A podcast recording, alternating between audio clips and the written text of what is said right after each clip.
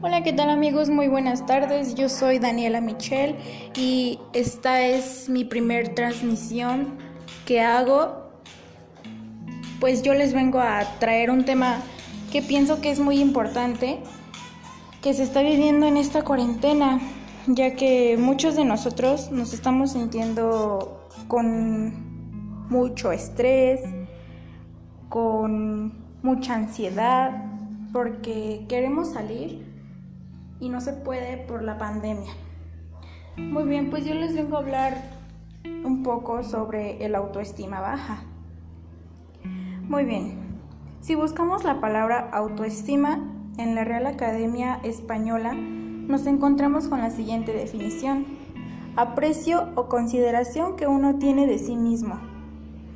Muy bien, en definitiva, se trata de la valoración que hacemos de nosotros a lo largo de la vida y de lo que consideramos que a los demás perciben cuando interaccionan con nosotros o nos evalúan. Muy bien, continuamos. ¿La baja autoestima se cultiva desde la infancia? Muy bien, la autoestima se va construyendo al igual que el autoconcepto, desde la primera infancia y va poco a poco, haciéndose más compleja a medida que el desarrollo avanza. Antes de los 6 años, los niños suelen tener una autoestima muy positiva y elevada. A partir de esa edad adquieren importancia los iguales. Se establece una comparación social y las valoraciones que hacen de sí mismos son más objetivas y realistas.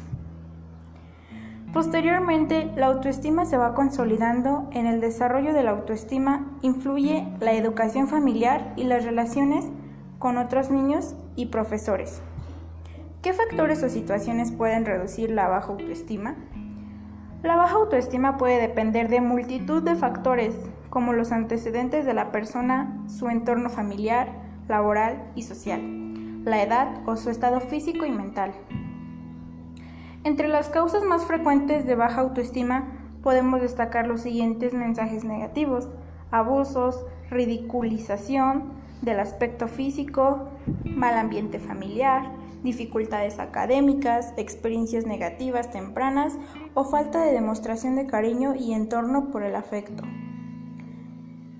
Las consecuencias de una baja autoestima pueden ser muy diversas. En cada persona y en cada persona pueden afectar de distinta forma. Sin embargo, algunas de las más comunes pueden estar relacionadas con sentir un bajo estado de ánimo, alto nivel de sufrimiento, fruto de la comparativa social constante, trastornos de alimentación, relacionados con la insatisfacción del físico. Se puede llegar a ser víctima de abusos de distinto índole, presentar bajas habilidades sociales y por tanto una vida social poco satisfactoria e incluso enfermedades como la hipertensión como consecuencia a la somatización emocional. En algunos casos más graves puede encontrarse la ideación suicida.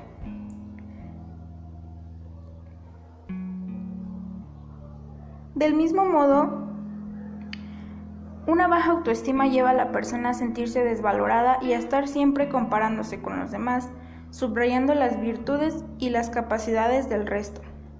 Ello lo puede encontrar a tener apatía, objetivos, a no ver sentido en nada y a convencerse de que es incapaz de lograr cualquier cosa que se proponga.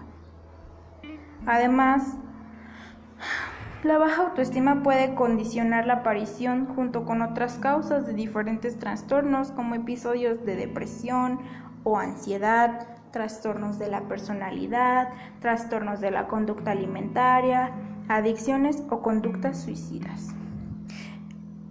Esto es algo que se está viendo muy común en los jóvenes el día de hoy porque todos quieren cumplir con un estatus de aprobación social.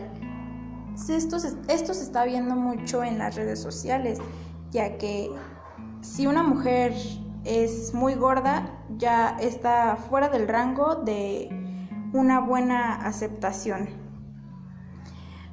Muy bien, pues claves para mejorar la autoestima. Yo pienso que tenemos que empezar por la aceptación de uno mismo, incluyendo no solo las fortalezas, sino también aquellas cosas propias que no nos gustan tanto. El tratarnos bien y con respeto será otro punto indispensable, ser compasivos con nosotros mismos. El cuidar de nuestra salud física, hacer deportes, someterse a revisiones médicas, periódicas y dedicar un tiempo al ocio y hobbies. Bueno, pues creo que esa es mi punto de vista que yo tengo respecto a la baja autoestima que se está viviendo en esta cuarentena. Al igual que yo, muchos otros de los jóvenes y personas adultas están sintiéndose muy tristes por todo el contexto social. Pero eso no implica que tenemos que tener una baja autoestima, sino al contrario. No salir de casa y fomentar a que la pandemia se termine lo más pronto posible para poder reanudar nuestras actividades. Bueno, pues me despido. Yo soy Daniela Michel y espero estar en otra transmisión. Saludos.